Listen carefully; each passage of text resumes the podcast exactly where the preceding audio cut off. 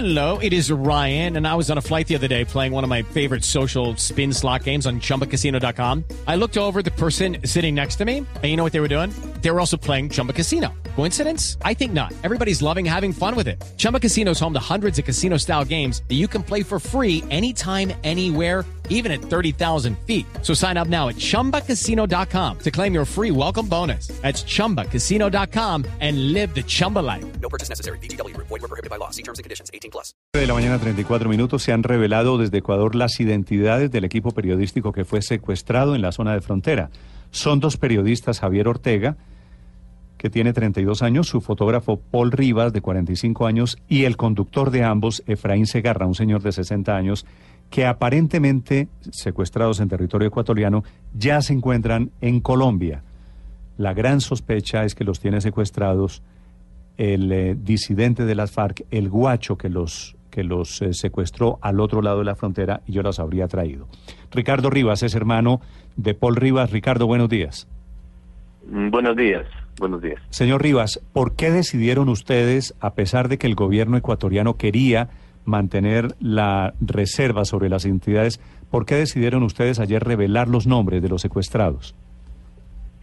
Bueno, eh, sí, había un eh, secretismo, llamémoslo así, sobre los nombres y creemos que ya se cumplió un plazo, una etapa en la cual la comunidad, la sociedad, el país debe conocer que no es un montaje, que no es algo falso, no es un autosecuestro, sino es una realidad que estamos viviendo tres familias ecuatorianas y que fueron secuestrados, más allá de ser periodistas, tres ecuatorianos en la frontera con, con su país, con Colombia, y que esto es una realidad. eh, y para nosotros ha sido una situación sumamente difícil y compleja eh, poder vivir esta, esta situación.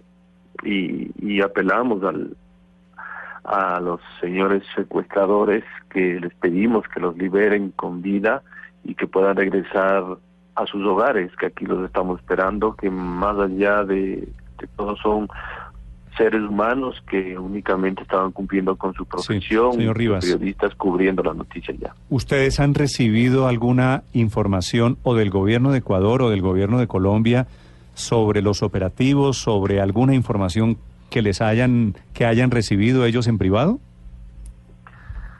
Bueno, se ha hecho algunas reuniones con, con las entidades y autoridades que son los voceros oficiales del gobierno aquí en nuestro país y pues nos han comentado algunas acciones que se que se deben y se están realizando al respecto. Pero ¿y les han dicho algo sobre los secuestradores? ¿Les han confirmado que es Guacho?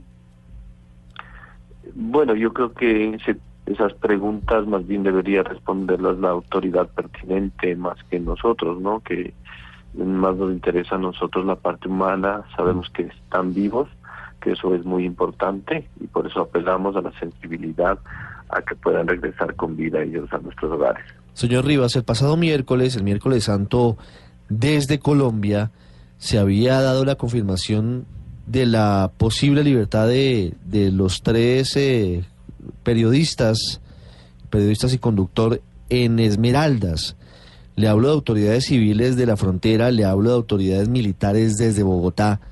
Y eso rápidamente se diluyó porque desde Ecuador dijeron que no tenían plena confirmación de ello. ¿Se sabe qué fue lo que pasó? ¿Qué, ¿Por qué hubo esa confusión? Bueno, realmente no sabría, sé que fue un medio eh, eh, colombiano el que difundió la noticia, lo vimos nosotros también en redes sociales y lo que hicimos es eh, a través del vocero oficial pues preguntar y que nos averigüe la veracidad de esta información, cosa que se diluyó a los al poco tiempo y se confirmó que no había sido cierta esta situación. Sí, ¿en qué tema estaban trabajando esos tres periodistas secuestrados y qué información tiene usted al respecto sobre, sobre precisamente sus investigaciones periodísticas? Bueno, eh, ellos estaban cubriendo las noticias que se generan en el sector, de la inestabilidad, de la incertidumbre que existe en la zona, sobre los atentados que existieron en días pasados y que mm, pues estaban en su labor periodística cubriendo y, y, recabando información para poder dar a conocer a la sociedad sobre la realidad del sector, de la población, de cómo se sienten, es decir, un trabajo periodístico como tal. Sí. Señor Rivas, ¿ustedes tienen alguna información sobre el estado de salud de ellos? ¿Ellos salieron sanos y salvos? Bueno, sí, claro, ellos salieron a hacer trabajo normalmente como lo realizan y lo que sabemos es que están vivos. Más allá de eso no no sabría yo indicarles. ¿Y, pero ¿y cómo saben que están ¿cómo vivos, se señor encuentran? Rivas?